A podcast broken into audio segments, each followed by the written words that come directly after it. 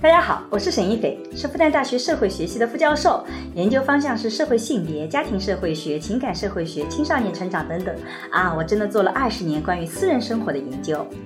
你好，我叫商建刚，我是一名法律从业者，我曾经是一名律师，现在是一名法官，我做法律工作二十年了，很高兴参加今天的节目。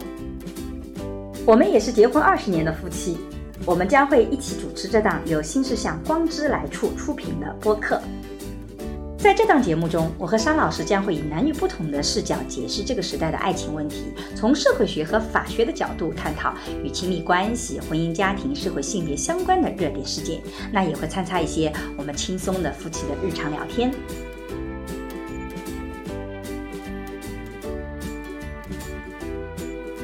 你自己也要有义务去保护你的隐私，你不是躺平在这个社会上。因为在我们社会学里面，如果我们能够去拿到这个人的垃圾，我们就可以推断出他所有的生活习性，以及谁跟他住在一起，他是什么样子。然后我买个东西，我就不得不把我的家庭地址、我的姓名、哐不让他全部给出去，甚至我在滴滴这种里面就不得不把我时时刻刻在哪里都要分享出去。我觉得现在还有一个问题就是我们自己的个人的这些信息的隐私怎么去保护？就是你没有办法去抑制那些商业机构对你信息的无孔不入收集，好吗？这些年房子中介不说了句话，不是我给你打电话叫你买房子，你还能有有那么多钱赚吗？是吧天天脱光了走到马路上，比如说你们不能看，你们不能看我，你看我拍我的照片就是侵犯我的隐私期待力。哦啊我我觉得这段主要是跟 你讲如何防范骚扰，是要提升自己对于骚扰这个问题的认识。我都跟你没办法聊下去了，今天。大家好，我是沈一斐。我叫商建刚，我们今天两个人呢，特别想聊聊关于隐私权的话题。其实这个话题呢，是我今天特别想向商法官请教啊。这个为什么呢？因为我其实前一阵子做了一个视频讨论陈露和霍尊事件，里面就是我有一个自己觉得做亲密关系里一个特别觉得需要提出来的问题，因为我觉得亲密关系的基础其实是信任，也就是我跟你在一起的时候，其实是什么话都可以讲。那我在微信里面也是可以跟你百无禁忌的谈我所有的想法，但如果有一天我跟你分手，你会因为种种的原因把我的朋友圈或者把我的私人跟你的聊天，或者是我跟你微信里的东西全部截图出来，甚至你截图的还不是我跟你聊天，是我跟朋友们的聊天。不管这个聊天本身里面的内容有多么的好或不好，好或不好，我觉得是另外一个问题。我对于这种截图出来本身报到公共领域、报到微博去，我觉得这种行为我是觉得非常的呃有问题的，呃这个会极大的破坏亲密关系。如果我们有一天对身边那个人都不再信任，那我这个每句话都要三思而后行。就是背离了亲密关系对我们最大的意义，就是对你的无限的支持力量。所以在这个意义上，我其实开始关注，就是到底这个里面的问题在于哪里。那有些评论的就告诉我说，其实朋友圈或者是微信群，它已经不再是一个私人的领域。那他讲话讲的不好，就应该为此付出代价。所以，其实我今天是想从这个事件开始引入啊，我就很想问问看，曝光那种。聊天记录在微信或朋友圈的，我首先想问问，微信的私人聊天和微信的群聊和微信的朋友圈这些不同的东西，它里面算是有不同的公司的划分吗？在这个事件中间，这个晒聊天记录算是侵犯隐私吗？对，刚才你回提出的问题啊，嗯，其实首先是讲了一种不利后果，对，就是说啊、我们这样一种行为嗯，就会导致那种当事人的一种不安全感，对啊，它会带来的一种合一种合法机制的一种担忧，对，比方说对亲密关系的一种担忧对，他就没有办法在亲密关系里去享受那样一种肆无忌惮的，对，啊就如同和自己一样的内心那样一解放种感觉。嗯，如果这样一种感觉没有的话，它是破坏社会整体的对亲密关系的一种想象。对，我觉得这个破坏力比大家想象对吧的大多了，对，嗯就是说我们这个在确定一项制度的时候啊，嗯我们更多的是要想象，就是说在种种的嗯呃决策当中嗯，我们选择什么样的一种决策模型？嗯因为所有的法律它是社会治理的一个制度，嗯它是这么多年的嗯社会治理一种经验的嗯一嗯种总结。嗯有一本书这样讲的：权利来自于什么？嗯，我们讲通常讲个权利，对，权权利力的力是那个呃力量的力还是利益的利？我们这里讲的是利益益的的利。我们讲这个权利，权利来自于什么？对嗯来自于是一种啊天赋人权，是上帝的赐予，嗯还是说是来于主主权在民，嗯还是来自于法律的一种规定呢？嗯权利到底来自于哪里呢？嗯，这本书的作者他说，权利来自于人类的苦难，嗯为什么这么说？就是人类正是因为经历了很多的苦难，哦所以呢，他必须要是来赋予一项权利，哦来使来规定说你们呢就不能去触碰它。啊，我明白了。比如说，你五二零发了我五百二十块钱，我同样是个微信截图，我可以放到朋友圈，你不会有太大的反应，因为我其实在反映我幸福的一面。但如果你有一个比较不好的面，我反而成对你来讲形成压力的，这个时候就是一种苦难了。我能这么肤 浅的理，解啊吗？可以这样讲，就是说，当我们在讨论一件事情的时候嗯，我们一定要是要讨论一些终极的东西嗯，就是说，当我们为什么对要给隐私一个后面加一个权？ 对，我们即换句话说，如果我们不去保护隐私对，这我们不是不很怎么好样吗？比方说，我们鼓励夫妻之间互相举报，嗯，因为为你举报的那个事项肯定是一件不好的事情。对如果说是一件好的事情的话，那你举报也没有意义。对，啊但但也有人攻击我说，一个人就得为自己的所作所为付出代价。就是这个话是真的，你说的，你也是真的说的不好，那你就应该付出代价。对的，这个好像是有道理的。对啊嗯就听他上的他的悖论在哪里，你要嗯看明白。嗯，就是说，一个人做了一个行为，应当付出代价，这句话对不对？嗯一定对。对，但是呢，一个人知道他做了坏事，但是呢，假设他是一个人嗯，去做一些坏事，对，也对不吧影响他人利益。不影响他人，这个时候要不要举报？嗯好，假设知道这个人的人是他的爱人，嗯，要不要鼓励这种举报？对，这其实是我的困境，因为我觉得我做了这个视频，我自己从亲密关系角度，我觉得这个是我非常大的担心，但是我没有想到过有那么多的人来攻击我。就就来以这个方式来攻击我，我没有想到，所因为以这他变成我的困惑了。因为他没有去了解这样一个制度。如果说，嗯呃，夫妻可以举报，嗯呃，这个男女朋友可以进行这样的一些嗯举报，对父子可以这样举报，啊、这样的话会极大的伤害亲密关系的，对，对吧？嗯嗯，如果说你允许这样一个相互举报、相互揭发的这种嗯机制的话，嗯那么不利于社会的整体利对，益。是的，嗯。那么我们其实就想追问，就是呃，你所以看我们会有一些制度，比方说一个人偷钱，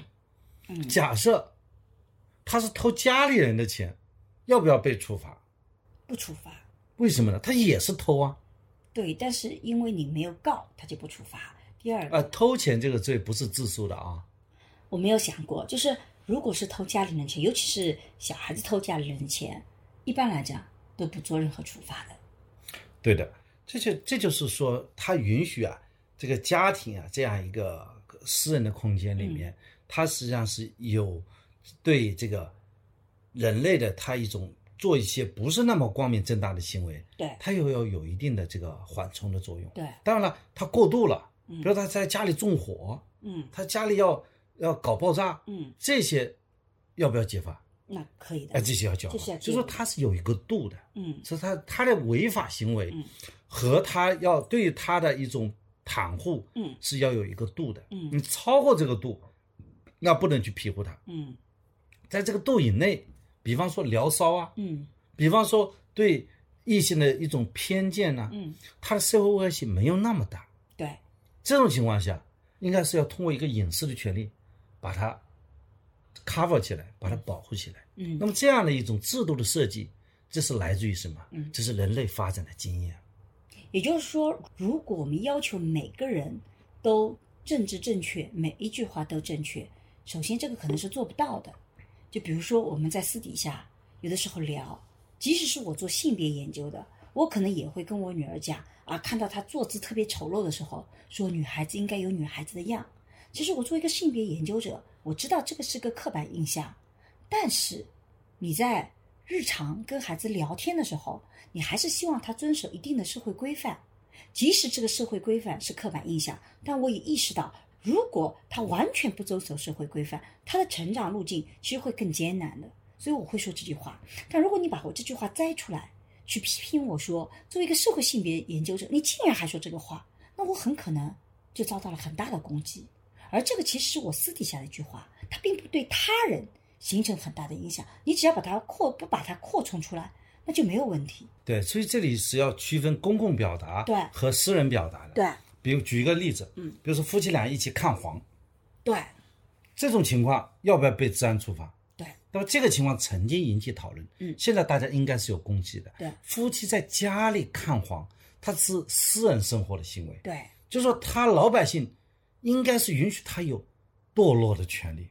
对，这他道路不影响他人，也不影他响在自一个己啊人在家里，他看看黄片，好像不是那么高尚，嗯，但是呢，这是应该是允许的，就对私人生活是要给他这么一些空间空的。间的，嗯，就是说，这个你说为什么理由呢？嗯这就是人类这个社会去发展，嗯，它发展到现在这些经验的对的积累对，就是这样的话，更加有利于创造一个更加璀璨的文明。对，还有一个，比如说我们私底下聊天，特别喜欢聊八卦，这是人们很愉快的一种方式。那很可能你私底下就会说，谁谁谁长得特别特别的丑，谁谁谁特别特别的小气，谁谁谁怎么怎么样子，这些都是涉及到人身攻击的。但这个其实是非常小范围的私人的聊天，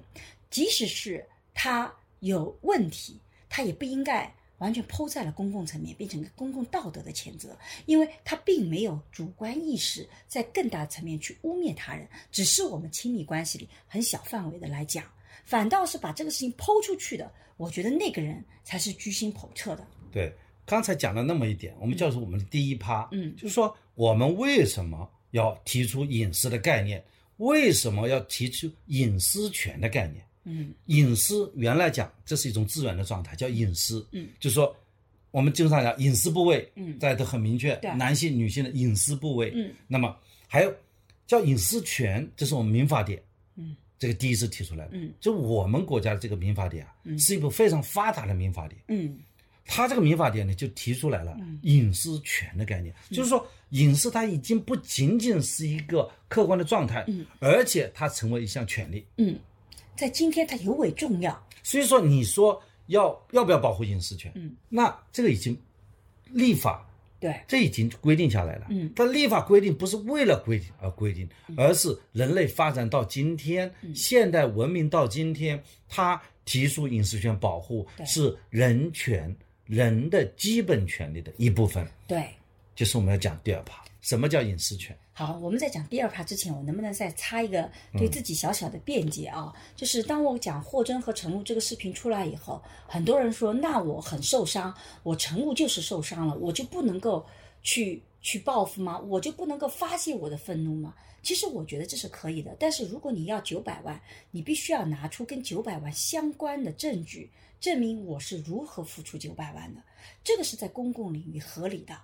你在私底下，你也可以去找霍尊骂他一通，觉得你这个人就是个人渣，你竟然在里面这么说我，我觉得这也是可以的。可是，如果你想要通过去曝光他人的这种隐私的做法，去获得自己不当利益的时候，我认为这种做法是我批评的，而不是说你受了伤你就完全就咽下去就可以了。我觉得你是可以发泄的，但是任何一个发泄它都有个度，也就是说，如果对方伤害了我 A 的面，那我就应该去对应的防卫，还有一个正当防卫。我自己是这么去理解，在这个事件里，为什么我去批评这种行为？因为我觉得这个的，不，这个朋友圈或者是微信群里面的这个话题，跟他自己所的诉求是没有关系的，完全是冲着去抹黑一个人，来获得自己的利益。我觉得恰恰隐私权的保护就是防止个体被抹黑，因为没有一个人能做到圣人的，没有人能保证你私底下的每一句话都讲的啊没有任何的问题。所以我觉得这个人类苦难的这一块很重要的一点就是保护我们不做圣人的权利。我这么理解对吗，专家？其实被你绕进去了，因为你所讲的后面的东西又扯到前面来了。嗯所以说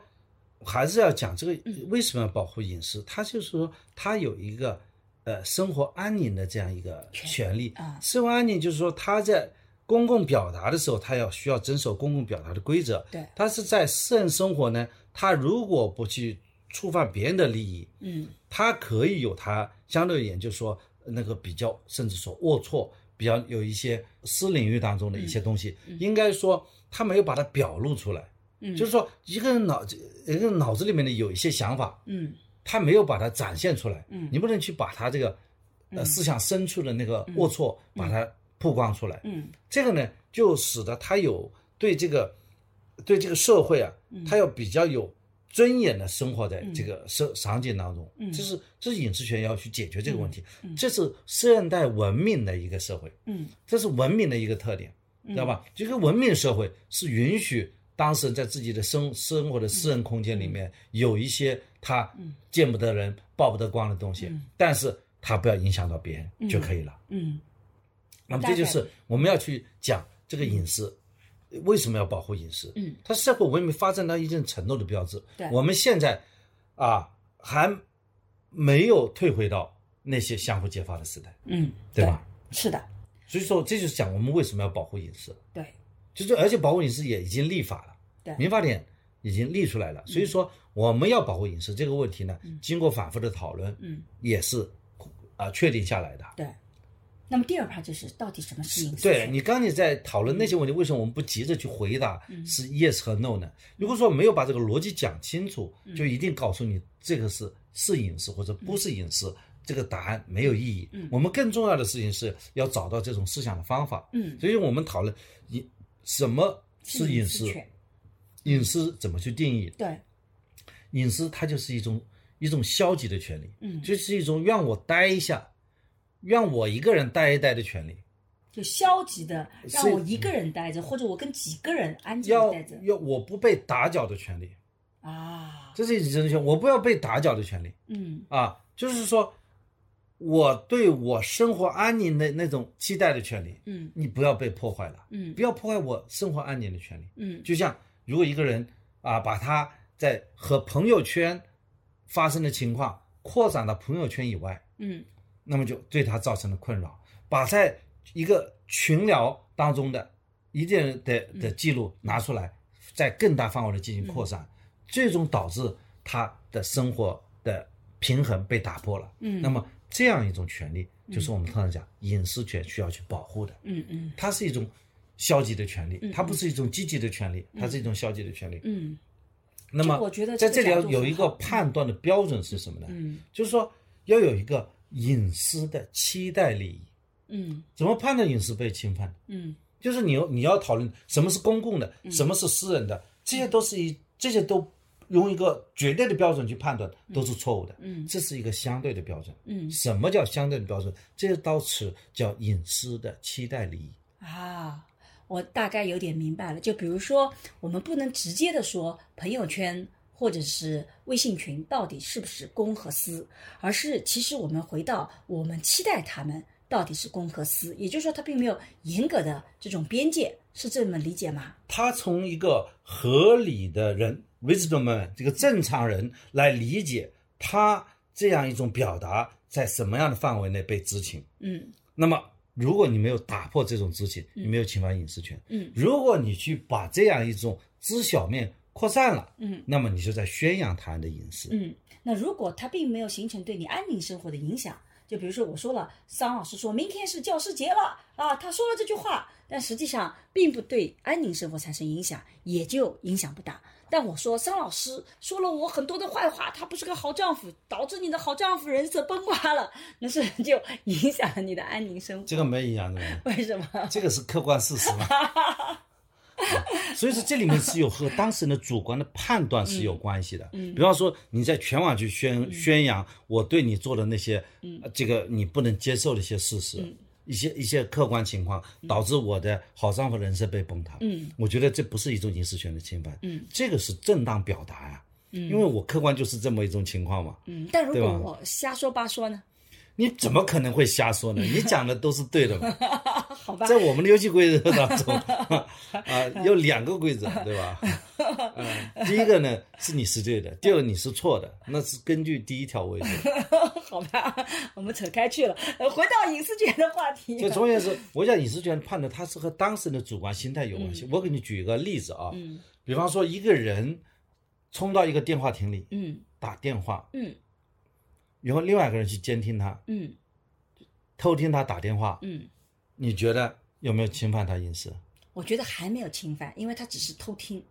偷听人家打电话不侵犯隐私吗？嗯，这不获取他的，但获取人家隐私信息就是一种侵权行为啊！啊，就啊我那并不期待你来听，结果你来听了，啊，对对吧？嗯啊，那你这个这也不侵犯，就可以天天偷听啊不不，不哦，只要不宣扬就行啊呃那侵啊，犯窃取也是不行啊。啊啊，侵犯了，好，嗯，他在一个玻璃电话亭里打电话，嗯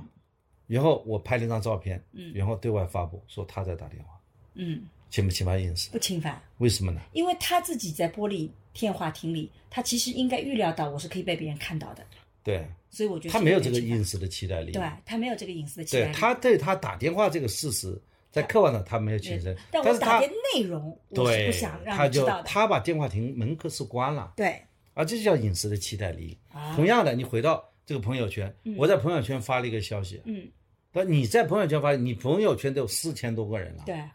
然后另外一个人把你朋友圈截屏的放在新浪微博上，你觉得侵犯你隐私嗯侵吗？犯的。这为什么侵犯？因为我自己在发朋友圈的时候，我是假设他们都是我的朋友，假设他要把你保密的，他有保密义务吗？对我觉得他我没有允许他发到公共的空间里去，我没有这个期待，你没有这个期待，所以我在朋那友你圈就不是合理的人了。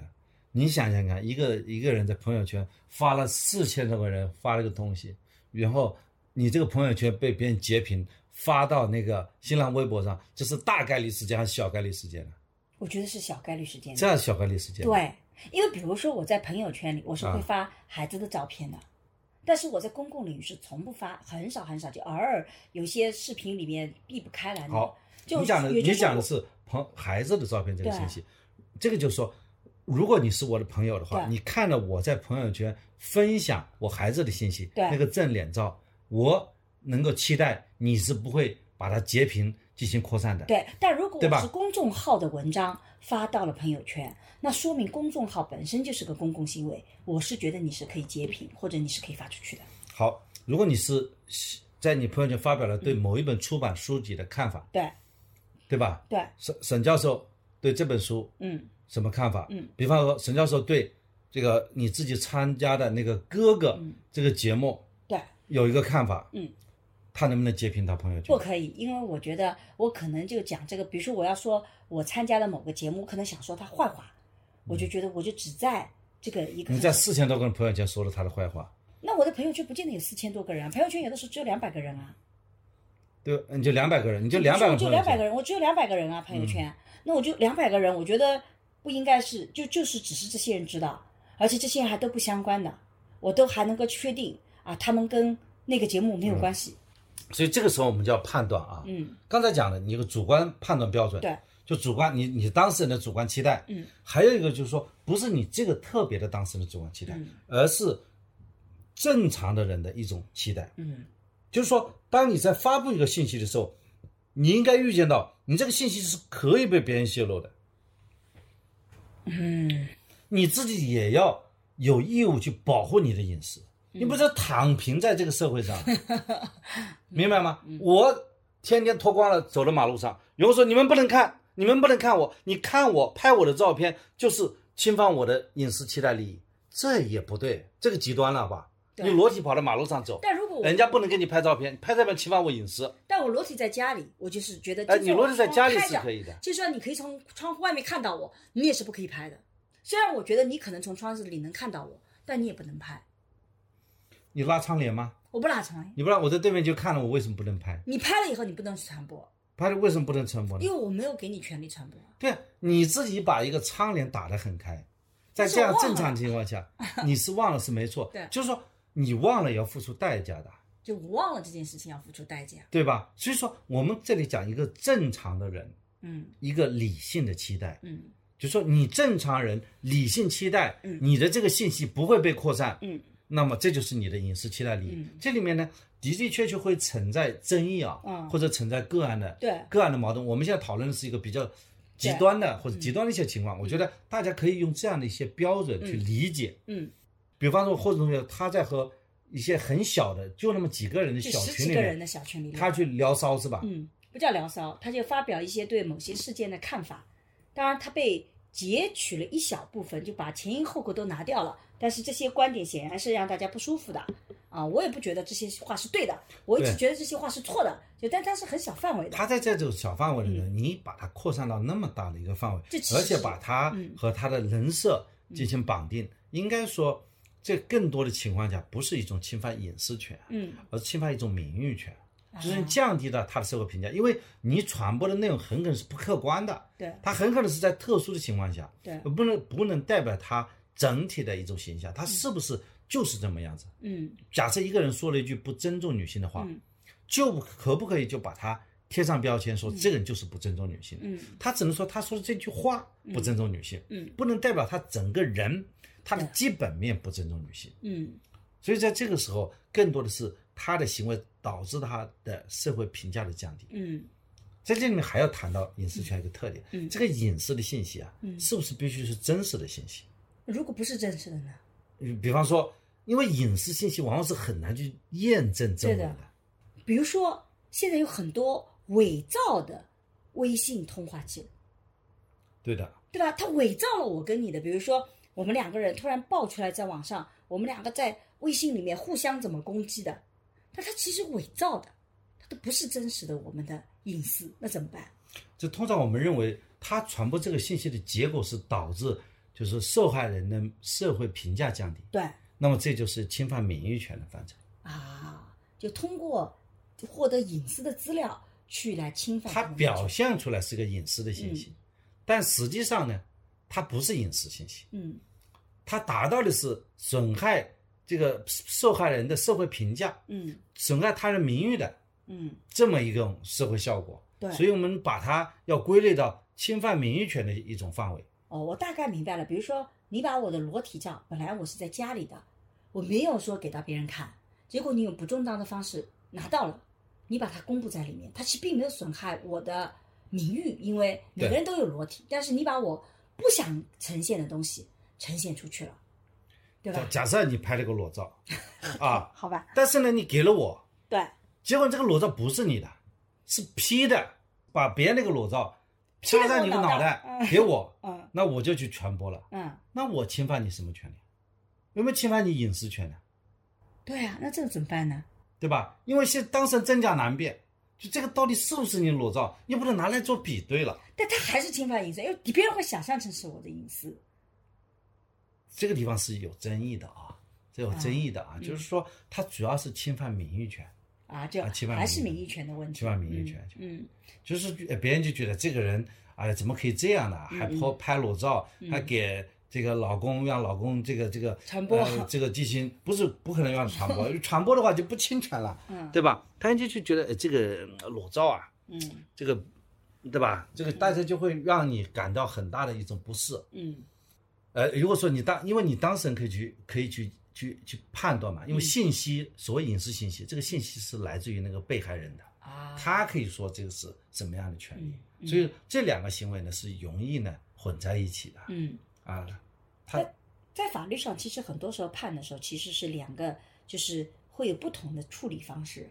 他都是人格权的一部分，嗯他是在我们的民法通则当中啊，嗯他这个隐私信息就是名誉权下面的一个分支。嗯现在到了民法典以后呢，把它独立上来了嗯啊，原来是名誉权下面用名誉权来保护隐私，嗯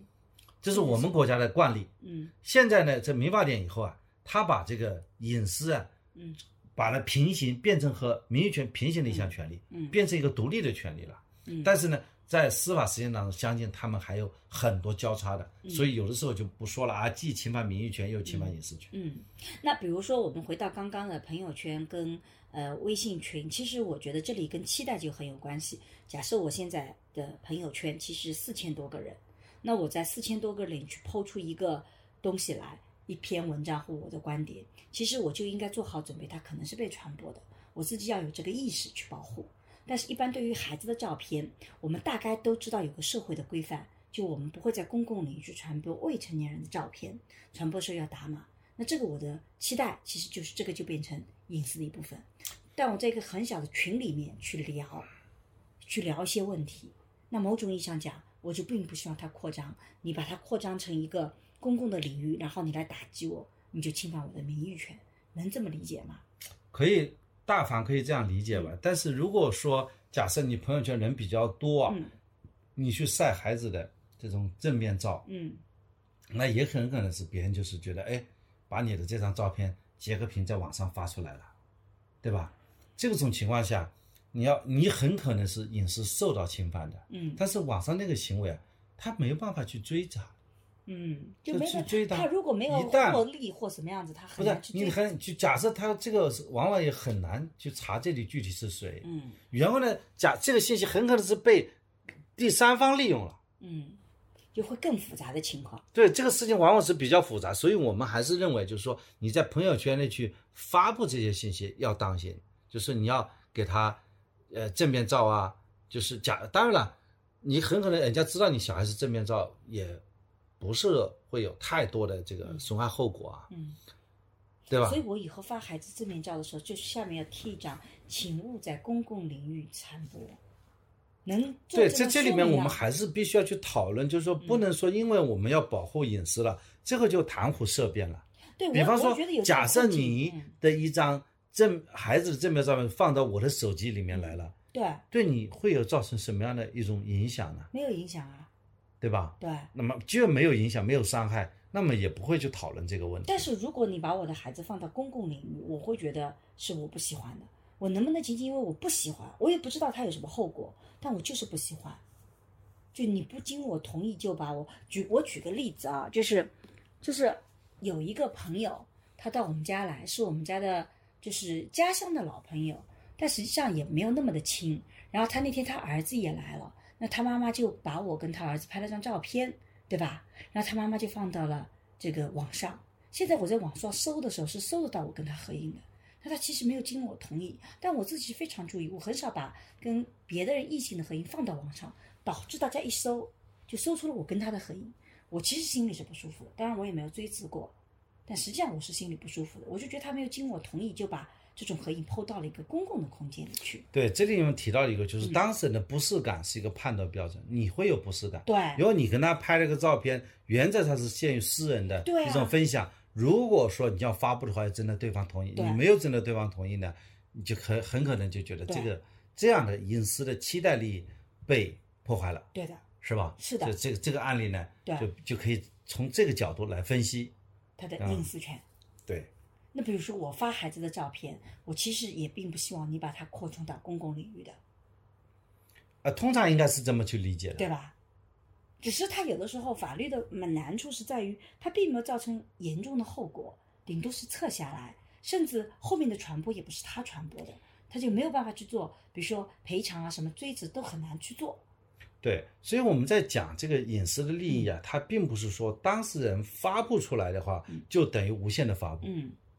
对，然后你当你去理解这个饮食期待理明时，白就了知道，就是说我在朋友圈发布，也很可能我就是说在朋友圈这件事情是我的一个期待，对但是我们不希望期待到更更广大的嗯领域，对啊，嗯，呃，这里面就一定要去理清说，这句话是你说的吧？嗯你说的，我只要你敢说，嗯我就敢传播，嗯这个逻辑就是不对的。对，所以我以后要在朋友圈这个这期节目出来的时候跟大家讲，凡是我朋友圈的东西，我都不希望你传播到公共领域。对，你自己在朋友圈发东西也要适当的注意，啊对，然这后我们自是两己方要学面。会保护那个隐私，对吧？对，嗯在我们在谈隐私权的时候，嗯还有一个权利叫嗯被遗忘权。啊，什么叫被遗忘权？这个我没有听说过。就是说你，嗯，的确做了一件事儿。嗯，我举个例子吧，一个人他犯错误了，比如说我小时候偷过两分钱，偷了好多我家里的两分钱。我这个事情呢发生过，但我就不希望现在在这再提起了，因为我已经改邪归正了。我当时自己思想不正确，小朋友说是这个事情，别人对没有认为他错，嗯不会损害你的名誉。假设一个人真的他坐过牢，啊，他坐过牢，嗯网上呢有他坐牢的那份刑事判决书，嗯十年前的，嗯他早就执行完毕，人也出来，回归正常生活了。嗯结果呢，有一个人呢，嗯他到哪个单位跟他有仇嘛，嗯他就把他当时的那份判决书啊寄到他单位去，嗯，是事实吗？是是是，那么他已经重新做人了，嗯一直跟着他。嗯然后呢，还有一个网站把他这个刑事判决书啊，嗯，一直可以方便检索嘛，一直可以查。这个你要叫他删，他就不删，因为这是就是你本人的刑事判决。对，这个网上有很多这样的所谓的打个引号的正义人士，他们觉得既然你曾经犯过错误，你的单位就应该有知道这个权利，所以我就帮助你单位知道你曾经有过这个错误。就很多有人有这种正义想法，哎，这种正义虽然在我看来一定是打引号的，他是真觉得自己做的很正义，对这个种情况，他也会侵犯他的名誉权，嗯因为他的评价就是他当下的社会评价，嗯就他也很可能没有改改变好，嗯，对吧？对，他也可能他变好了，嗯但是呢，你用他历史上的一份文书啊，嗯就是不能反映他当下的一种嗯正常的社会评价，嗯也会侵犯他的一种隐私。从嗯隐私的期待利益来讲，就是说谁能够知道呢？嗯，他也许他们单位那个负责面试的人知道，嗯那个人是知道，嗯就看过档案的人就知道。对，但是你不能让那些，呃，这个这个一般的同事啊，嗯。去了解、去宣扬这件事情。哦，这个你就解答了一个困惑，因为我之前一直有一个困惑，假设一个人一直有家庭暴力的这个行为，然后他离婚了，离婚了以后呢，他再婚，他的前妻就告诉他现任妻子说他是有过家庭暴力史的，去告诉现任妻子，导致这个现任妻子就不愿意跟这个人结婚了。请问前妻有没有侵犯这个人的隐私权或者是叫被遗忘权？我觉得没侵犯，因为它其实并没有扩大，而是告知了相关方，是不是可以这么理解？对，对不吧？是这个暴力这个问题啊，嗯，和刚才讲的两回事儿。哎，那还是两回事了。嗯因为一个是工作场合，他十年前嗯他犯了一个罪，嗯，比方说他就是，它就跟这个工作其实没有关系了。对对吧他就是现在这个单位的人事部门是知道的嗯这件事情的，嗯，但是一般的同事就不应该知道，对，是他档案里面的一些事情，嗯对吧？他也是有人知道这件事情，就是说他去查档案也是从档案里可以查得到的，嗯嗯但是你不能把它挂在网上啊。对，嗯。你但是想想暴力看是另，他当们别单位论决定要聘用他，嗯那说明这个单位的人士充分了调研了解情况，嗯单位领导是知道的，该知道的领导是知道的，嗯那么觉得还任用，觉得这个人是该变好了，嗯否则的话，单位本人本身就可以不录用他。那那如果但是你身边的那些同事嗯，你不能说他好不容易找了一份工作，结果那工作也要掉了，然后天天被传得沸沸扬扬的，嗯，这个是对当事人的人权的一种侵犯的。那如果他就只寄给当时的这个你公司的人力资源部门，人力资源部是有权知道他的他的历那史这的，就不算那个对吧？啊、他是有没权有知说道做，他一个扩企大业的正常档案里面是有的，是有这份文件的、嗯。啊。好，这个大概我就明白了。也就是说，当一个人想要遗忘掉自己某一方面的话，相关人士是有权知道，但是更大范围上其实是没有对，权是知道。就像那些网站一样的，嗯也是不能再继续等了。到一段到一段时间，他要把它要把它信息要删掉了。明白了，嗯，所以我这里还有一些更具象的一些案例的问题，也很想来请教你啊。比如说，首先有个案例是两零一九年这个发生的，有一个被告叫刘某，他在湖北某学院贴吧发布了包含有黄某的照片，黄某是他的原告，对吧？以及黄某相关的低俗的言论，就是。然后，并通过 QQ 私聊的方式与黄某进行协商，对黄某提出无理的要求，那么在遭到黄某拒绝后，刘某就将聊天记录、QQ 电话号码、姓名都曝光。那么这个是不是侵犯隐私权？刚才讲，他的确有这么一个记录了，嗯，被他怎么拿到的呢？不知道他怎么拿到的，这故事里没讲，这个个案例里没讲他怎么拿到的。就反正这个是他的确是他的隐私对信息了，是的，他把它曝光了，对，曝光了以后造成什么样的后果嘛？就是他是他是首先对他提出无理要求，被告对，这个敲诈勒索嘛，对，但是他拒绝了以后，他就直接爆出来，那么直接就导致对方这个呃名誉权就受损嘛，因为是什么第样就受损呢？低低俗的不不知道这个案例，我看到这个案例比较简单的一个啊，案例，所以这个他要符合侵权的几要件的，嗯就说你仅仅是有一些不适，嗯那么人家就可能要求人家删除，把这个帖子删掉就可以了，嗯那么这个事情就到此结束了。嗯但如果造成他比较严重的一种伤害，嗯那还才可能进入财产方面的赔偿。嗯所以是这个案件就是比较看下来，相对还比较轻微的嗯啊。通过阻止这种不法行为，消就可以达到消除影响的结果了。嗯有的时候啊，互联网上它有一些信息嗯是你本人的隐私信息，嗯实际上访问量很小的。嗯有可能他只有几百个点击、几十个点击嗯。如果你要搜，就像你刚才讲的嗯那个同学的照片一样的嗯，你是搜得到的。但是很多人他看了这张照片，也不会特别去深究啊，嗯对吧？所以你很难说这种情况就已经构成法律上的一种损害。嗯嗯，法律上强调的已经上法律了嗯，进法院了，那应该都是一些比较严重的事情。那就是如果是比如说他这个低俗的言论的确是影响了对方的名誉，那其实就构成了名誉侵权和隐私侵权，对吧？对的，嗯，好，但是呢，同样有另外一个案例，也是两零一九年的，比如说这个呃原告叫赵某，被告叫丁某，丁某她发现自己男朋友赵某啊已婚，那么赵某呢一直说我准备跟妻子离婚，于是丁某就信以为真了。结果呢，两零二零年初的时候呢，丁某就是这个被告这个女性啊，因怀孕入院手术，结果这个赵某呢想要这个分手，并承诺补偿其一百万元，并出具欠条。但是呢，丁某一直没有收到这个欠补偿款，所以他就将两个人的聊天记录张贴在赵某公司的玻璃上，对吧？对，就宣扬了这么一段，对，就宣扬了你要跟他外遇，而且还还要去忽悠人家。对就是要答应给人家一百万，又不兑现，对，对吧？这一百万首先说在诉诉到法院去诉讼，法院会不会支持他？嗯，题外话问问你啊，我觉得不会支持。这不会支持，因为他没有正当的，没有对价，你知道吗？但是她如果是有怀孕或者因为怀孕所造成各种的人身伤害人补身伤害偿补，偿这个是可以的吧？那补偿他也要看那个到底要不要补多少，嗯有个客观标准，有个正当性，对，正当性审查的。嗯，所以那这个会不会侵犯隐私权呢？这个情况呢，首先这个人呢的确是比较渣，对吧？嗯他有一定的侵权行为，嗯那么这个女的呢，就是在没有拿到这个利益情况下，她要去曝光人家。嗯但是她的的确确，这个女的也是有一个受害者。对，这就强调就是说，她如果本身是有这种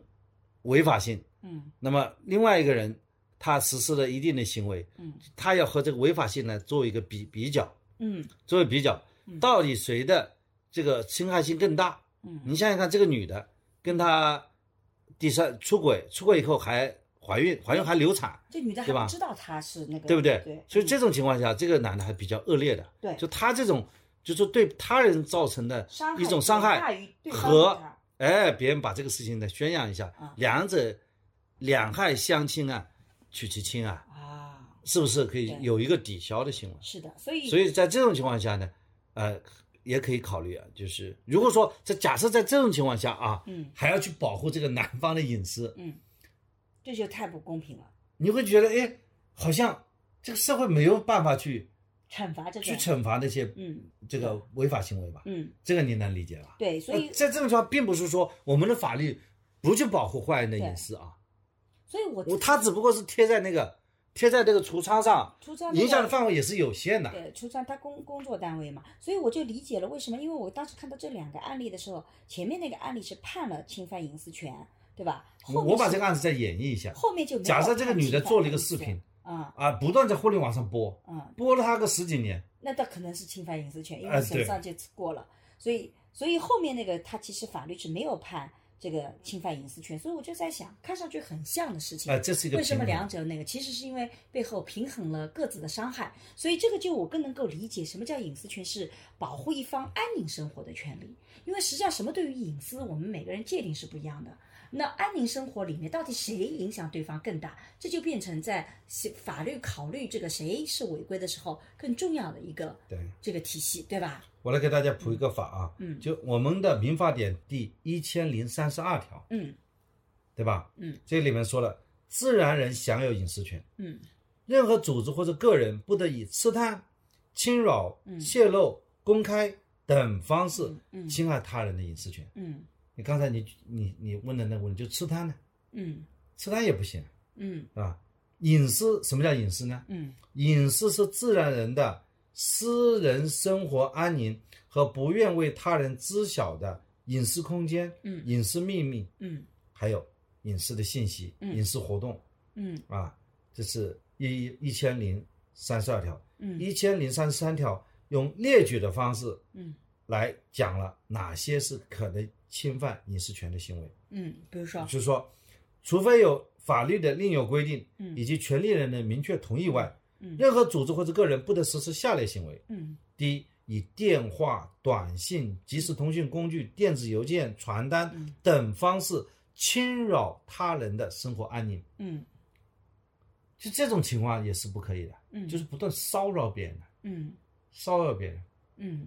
我给你举个例子啊，嗯就是我不断的给你发短信，嗯就是来来，你拒绝我电话，我就发短信给你，发了很多，一天发十几条，嗯让你感觉很不适，嗯那么这个时候也是一种侵权行为。嗯第二种是进入、拍摄、窥视他人的住宅、宾馆房间等私密空间，嗯这讲的就要偷拍、嗯偷听、嗯窃听器，嗯把这个房间里装窃听器，嗯在宾馆里装那个那个摄摄像像头头，安装摄像头这不行的。然后是拍摄、窥视、窃听他呃公开他人的私密活动，嗯对吧？就跟踪啊。嗯，第四是拍摄、窥视他人身体的隐私部位。嗯第五是处理他人的私密信息，嗯这些呢都是我们讲的这个侵犯隐私的行为。嗯，那现在在厕所里装摄像头啊，这个很恶心的，我觉得。对吧？这这这些都是一种，他可能拿了以后，他也存放在服务器上面。嗯还有一些情况，我给你举个例子啊。嗯上次我有，我原来在做律师的时候，有一个开旅馆的老板呢，嗯跟我呢就问了一个问题。嗯那很早了，那应该在一零年左右啊。嗯他开了一个很高档的那个，就是就怎么讲，就比较奢侈的那种旅馆呢、嗯他通常是情人去约会去的，嗯，就是情人情情人旅馆，有的时候开早期有。它比较高档次的高，档嗯比较高档次的，是一一楼是法餐，对吧？嗯，呃，楼上呢就是非常个性化的吧，那种，嗯，那种这个好的旅馆，嗯所以呢，经常呢就是会有人呢就是在电梯里面就开始有亲密活动了，嗯然后呢，然后一直就延续到房间，嗯对吧？而且他那个宾馆老外多，他是开涉外的嗯啊。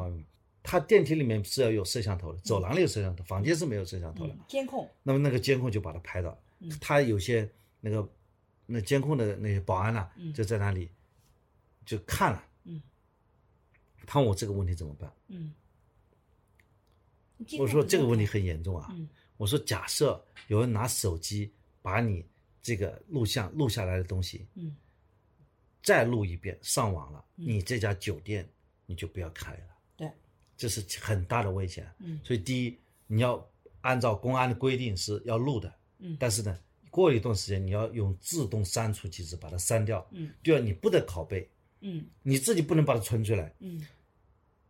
第三，你还有一套防拷贝的机制，嗯比方说你把这个个服务器拿锁给它锁起来，嗯用用硬件把它锁起来，嗯然后呢，这个这个里面一些员工要做好教育，嗯他不能拿手机再去录，再去转录，嗯这些安全措施要做好，而且你嗯这些保安的呃装置要做好检查，嗯对吧？你很可能还要找一个人去监督那个保安，他有没有去录。嗯这一套方式要把它完善起来，嗯这就是他要去采取一套保护机制，嗯就是说这些人他是看得到这些隐私的信息，也就是说，虽然我们其实是已经告诉他，这个房间是你的隐私范围，这个这个在在电梯啊、走廊，它不是个隐私的范围，但实际上有些人做出行为，他并没有在理念上觉得这是可以往外传播的，因为你监控只是为了监控安全的问题，但万一发生有意外，其实这个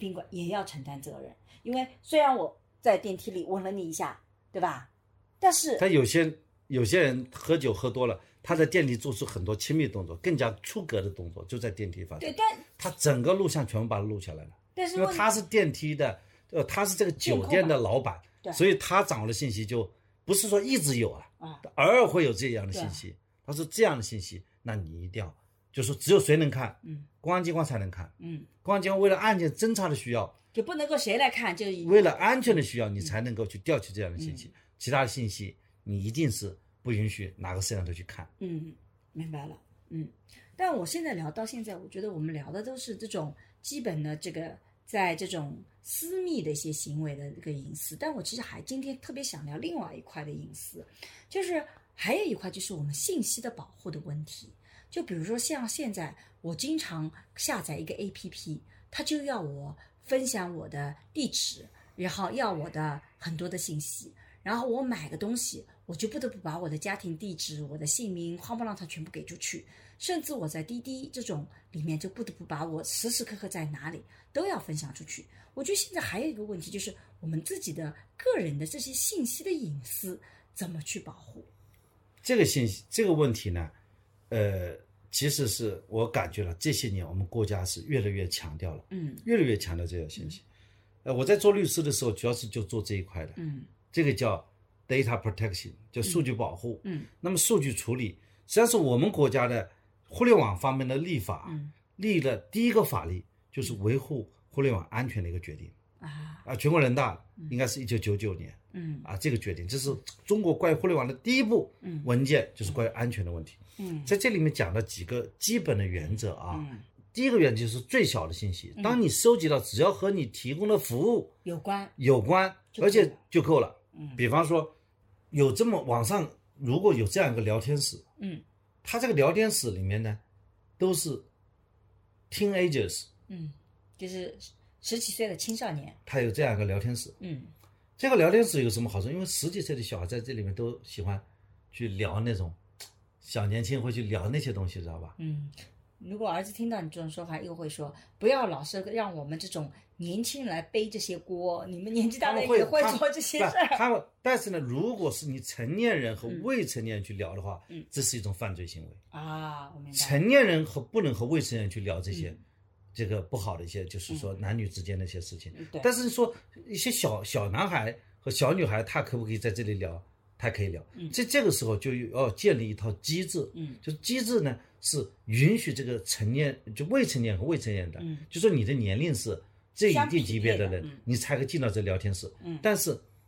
你能不能知知道说这家人家是哪个学校的学生，他叫什么名字啊？嗯，这个时候就是他的隐私期待利益。啊就说当你建立这么一个聊天室的时候嗯，当然现在我们没有互联网上没有这样的不一个允环许这境，样子做。嗯没有这样的一个环境，但是我们有这么一个环境，对未成年来讲，对他的成长也是有帮助的嗯。他在那个青春萌动的时候对啊，他也可能会在网上和他希望匿名的去聊，但是呢，我们既要保护未成年利益嗯，就是说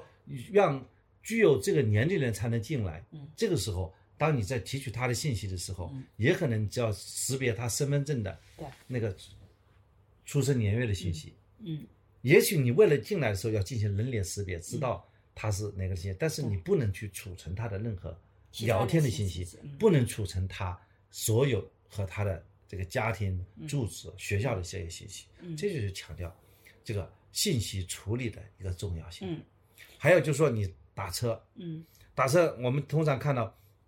这个打车软件嗯会告诉你过去你的打车的各种习惯，对对我大进行大数据分析，嗯这可不可以啊？可以的。可以的，这是为了改进对我的服务。对但是你能不能把这些数据进行销售？嗯，不可以。我印象，我前两天我碰到有一家人说，他说现在我们有一些停车场啊，嗯他在停车场里面不是我们出了停车场要、要通过那个支付宝嗯或者说微信支付来扫一个他的支付的那个 APP 对嘛，你扫他那个二维对码，扫完以后，他把这些信息啊，嗯把它收集起来以后，主要是匹配向你推广你很可能的广告，对用户进行画像。对，因为你的车子是什么，然后你经常出出现在哪个地方，基本上就能推断你的购物的习惯、消费的购物习惯消费的层次。对这样一种收集用户信息用来进行市场推广、嗯这种行为，就要严格去控制了。啊，就是你没有收集这个信息的必要性。所以，我其实也想问，作为个体，我怎么保护自己的信息呢？因为我有的时候觉得好无奈啊，我不得不填写，他还非背星号，我不填写，我还走不到下一步，那我就很麻烦，我就只能填写了。但我是觉得啊，很可能大家不要听我这个建议。但我觉得，其实吧，这个我们反对的是，就说大数据会调取你的信息，直接侵扰到个人的情况。嗯如果是纯粹的一种商业的广告啊，嗯你就自己用一用另外一套东西，另外一套软件，把它给抵制掉就行了。我明比方说，哎，你可以设置，你的打电话你是陌生电话不接啊，或者陌生的短信直接把它过滤掉啊，嗯用一些过滤软件把把它过滤掉。也就是说，你其实很难去避免你的信息被收集。嗯你需要处理的事情是，你只要识别哪些信息是真实的信息，我明白了。有一些软件会帮到你的。也就是说，比方说其你实现在晚上嗯睡觉，那你就放到免打扰，对啊它就不会晚上滴滴答答滴滴答答给你发短信发进来呀。我知道了，也就是说，你讲的是说，其实我们在今天这个时代，有些他要收集的东西，你个体很难去抗衡。如果它也不合理，你也不得不去做。但是我们还可以有其他的反制措施，去防止你的信息被卖了以后对你造成的伤害和影响。是前两这样天子吧，嗯我呢就发现呢，大概我的信息被别人就攫取了，嗯为什么呢？他发了一个短信给我，嗯编了有一段，这个大概是说我在哪里这个呃，是证券账户开户了。嗯哎，我一看，我说我最近好像没有去证券账户开户啊，嗯那我就我就觉得这个信息有诈嗯，就过来又发了一个消息，嗯说我这个又买了什么基金，我说我没有买这个股嗯证券基金啊，嗯那我再一仔细再看，就开始，首先这是谁发过来的？嗯发现那个电话号码啊、发过来那个短信号，我到网上一查，不是人家的官方网官方的那个、嗯这个短信平台发过来的。嗯然后呢，我就再看那个邮件，嗯这个邮件提供的那个域名啊，嗯，就 domain name 的域名的那个、后那个那个地址啊，嗯我一查发现不是人家的官方网站，后来我就说这是一个诈骗信息，嗯所以我就删除了，嗯，我就把它屏蔽了，对我来讲就没有造成影响。嗯换句话说，我们需要告诉大家的是，要提升自己去识别信息的能力。哎呦，我作为普通老百姓啊，特别讨厌你这种专家给我这种建议，就是因为我就是没有办法提升，我就是觉得自己不知道怎么做， 所以我好讨厌。你说人家拿你的信息是干什么的？骗钱啦，对是不是啊？对，主要是骗钱吧？骚扰骗钱，骚扰你干嘛呢？不就是骗钱吗？所有的情况都回归到钱这个事情上来。当然，还有一种就私对私的，嗯他，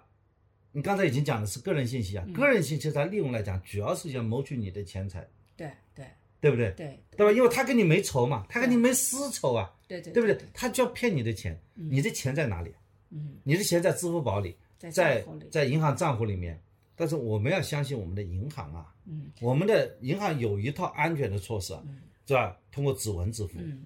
对不对？指纹支付还是比较安全的，嗯，对不对？密就是码说密码支付还是有点风险的也。就是说，你其实只要守住自己最后的那一个被骗钱的这道关口，那么虽然信息被扩散了，我们有的时候没有办法完全做到那个，但至少我们可以保证自己的利益，所以就不需要产生更大的恐慌，是不是？没必要。夸，你看我的这个手机里面，啊嗯每天有无数个这个这个这个电话过来过来，但是我全部一律把它拉黑了、嗯骚扰了。就说大家要养成一个习惯，就像你，特别是你，一定要反在公开给你提醒。如果是一个电话是这个你不高兴接的电话，那第一时间把它标打标签，嗯，打标签说这个房产骚中扰介电，话，亲一下房产中介嗯，啊，这个电话是骚扰电话，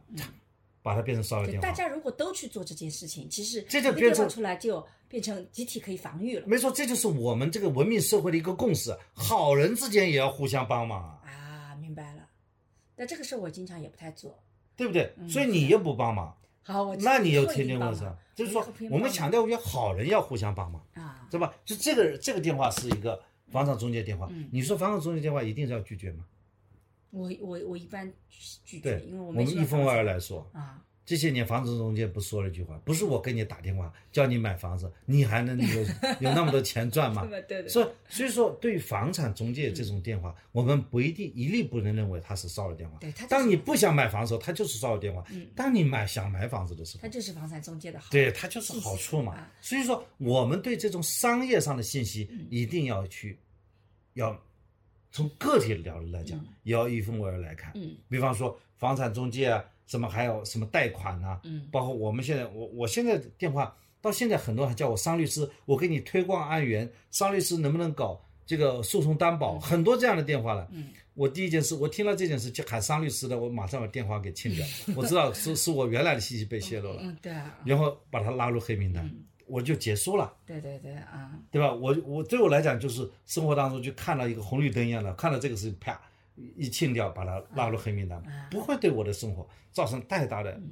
呃困扰，嗯，对吧？如果像你就不好，你给人家反复打电话，你不要给我打电话好不好？你天天跟人家教育，甚至跟人家吵架，气得要死，然后电话挂了又不拉黑，过两天又打给你，我不是昨天跟你说了你要不要给我打电话，你为什么还打呢？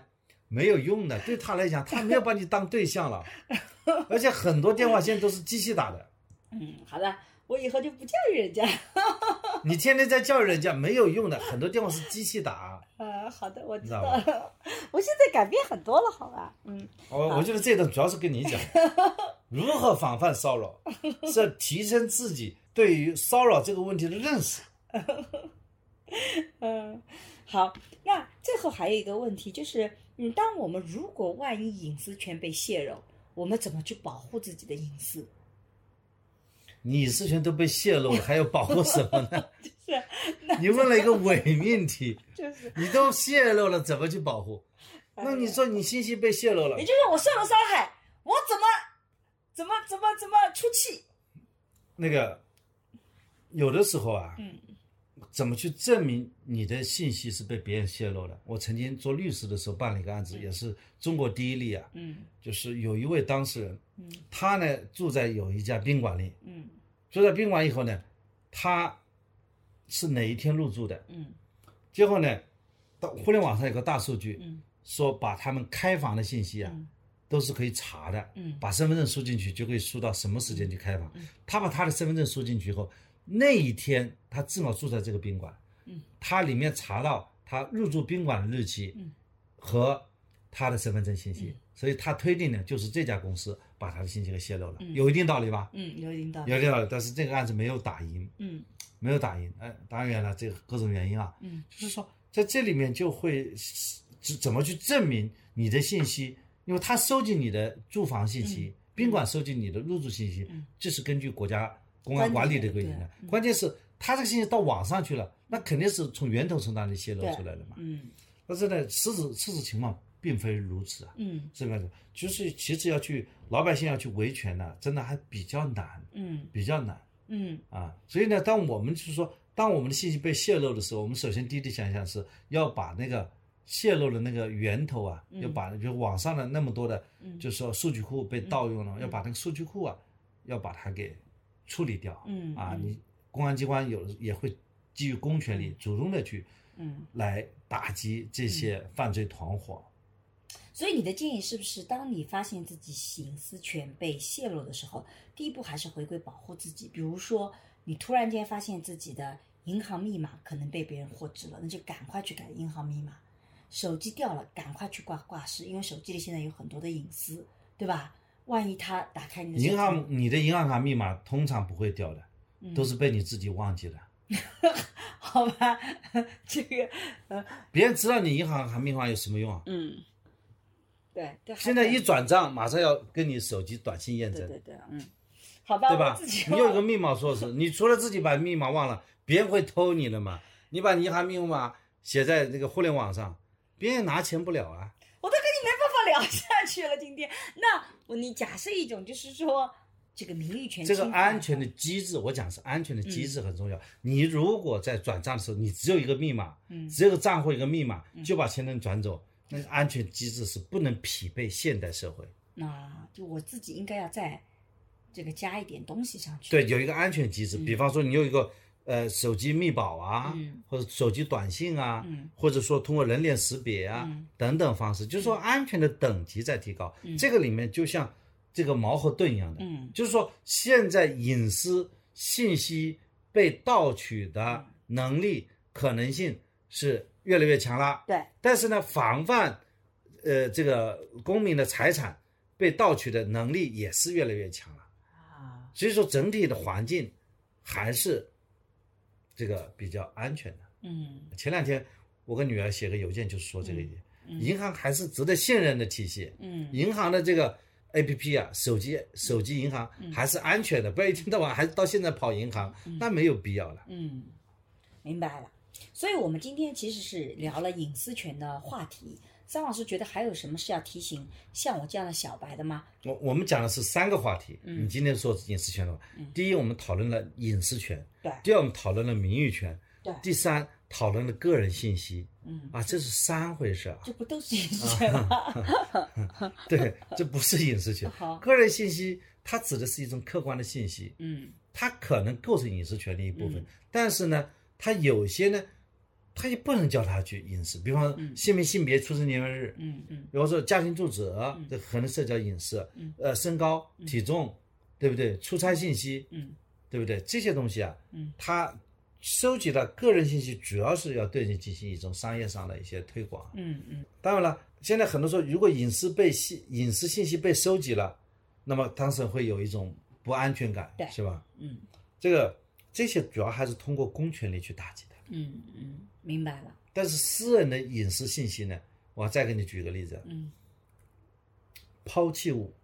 会不会构成隐私？会的，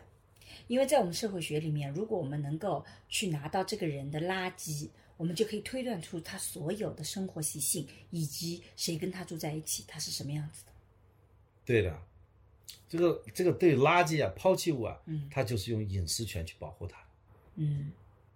个人信息、隐私还有名誉权，我们今天都聊到了。好，所以总体上来讲呢，就是说我们也不要处在一种嗯从个体角度来讲，我们要学会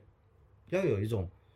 你要相信，就是说你这个嗯理性合理的隐私期待，嗯，这是你的一种法律的边界。对，嗯那么作为这个涉嫌侵权的这些人，嗯你要去知道这有这里有一个边界的，嗯你很可能会侵犯到别人的隐私。嗯当然了，在个人信息这一块，嗯也不用做，我个人认为不用做太大的担心。前两天我去拿她的快递，嗯，就女儿她写了一个另外一个人的名字，嗯我自己帮她收了快递，田小姐是写了个写了个田田小姐吧姐收啊，田小姐收嘛，保护我就不知道嗯她是这个是谁。啊，就拒了。对，但我觉得，比方说你在快递当中，你可以可以写一些你的这个嗯简略的简那个略的身份啊嗯，嗯自己对吧搜的话，嗯，但我也觉得网上有很多，包括我们之前说要谈这个话题的时候，很我们的团队也帮我们准备了一些说给大家的建议，但我们看了一眼就觉得这些都是错误示范，我们觉得这些还是这个，我个人也是觉得不要走歪门邪道，我们还是来保护自己的隐私，有这个意识可能是更重要的。同时呢，我觉得可能尊重他人的隐私也是一个。嗯，非常重要的要去学的。就我自己是觉得，在亲密关系里，其实怎么让大家能畅所欲言，建立这个信任感，而不是说我时时刻刻跟你分手就会把你爆出来。虽然你会很生气，你会很愤怒，这种愤怒的情绪我也是能理解的。但是这种愤怒的暴露，你是说把爆出来，其实它损害的不仅仅是对方。像我这样的人看到你这样的行为，我会觉得你这个人也是不怎么样的，他其实也会损害你的公共形象。所以我个人是觉得这种方法，这种是要慎用的。有的时候伤敌一千啊，很可能自损也是一千，不见得是八百。所以在这种愤怒的情况下，我们有其他的解决愤怒的方式，但显然用这种方式是不合适的。所以既要自己能够学会保护自己的隐私，但同时也要学会说怎么能够更好的去尊重他人的隐私。我觉得这个也是非常重要的。虽然很多隐私的边界，我们今天也在讲到，其实它没有那么的明确。公司的领域的划分，尤其在我们今天的社会学，我们觉得公司领域的划分已经不能像过去一样那么的明确了。今天什么是公，什么是私？你在工作岗位里面，你那个办公桌的抽屉里是不是你的私的东西？其实都会打一个问号。但是某种意义上讲，抱有最大的善意的尊重，我觉得这个还是很值得呼吁的，对吧？哎，我们的编辑给我们准备了一些比较搞笑的防范隐私的方法，我觉得拿来讲一讲还挺有意思的。是错误的嘛比方说嗯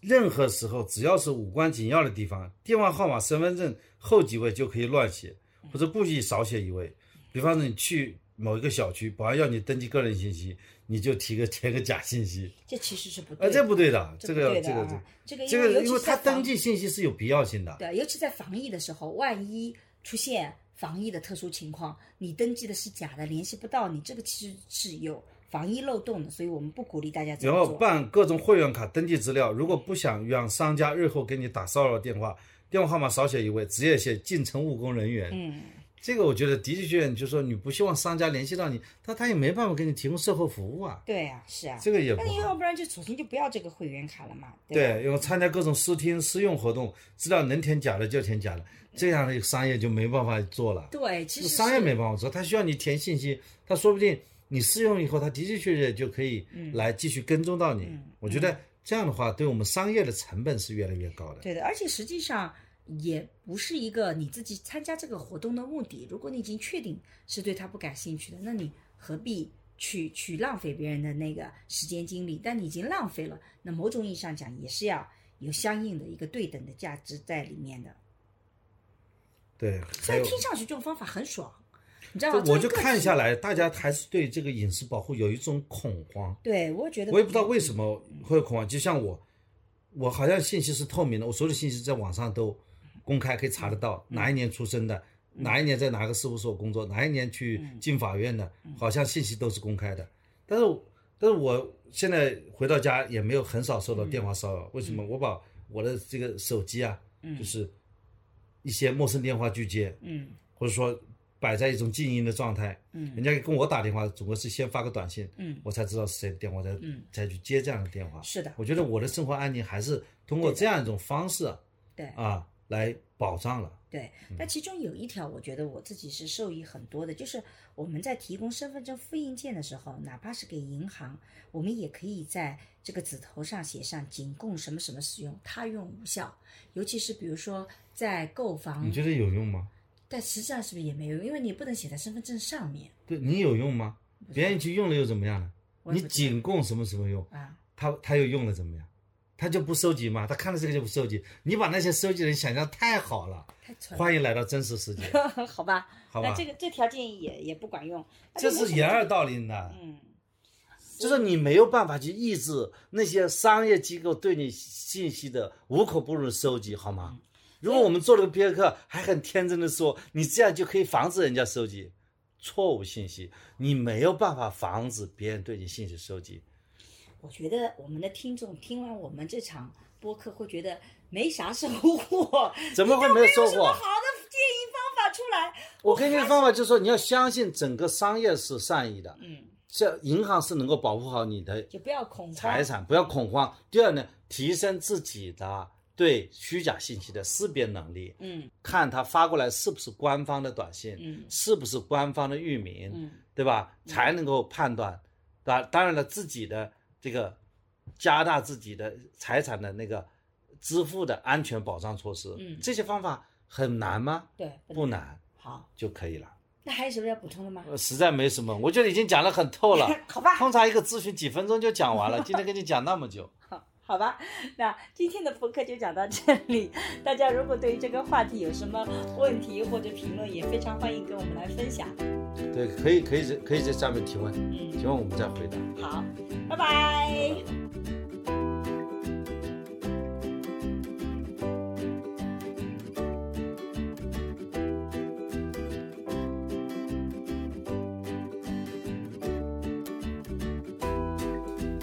最近我和孟尝合作了一档付费播客，在二零二一聊性别，希望能帮助你打开对性别的想象力，做更自由的人。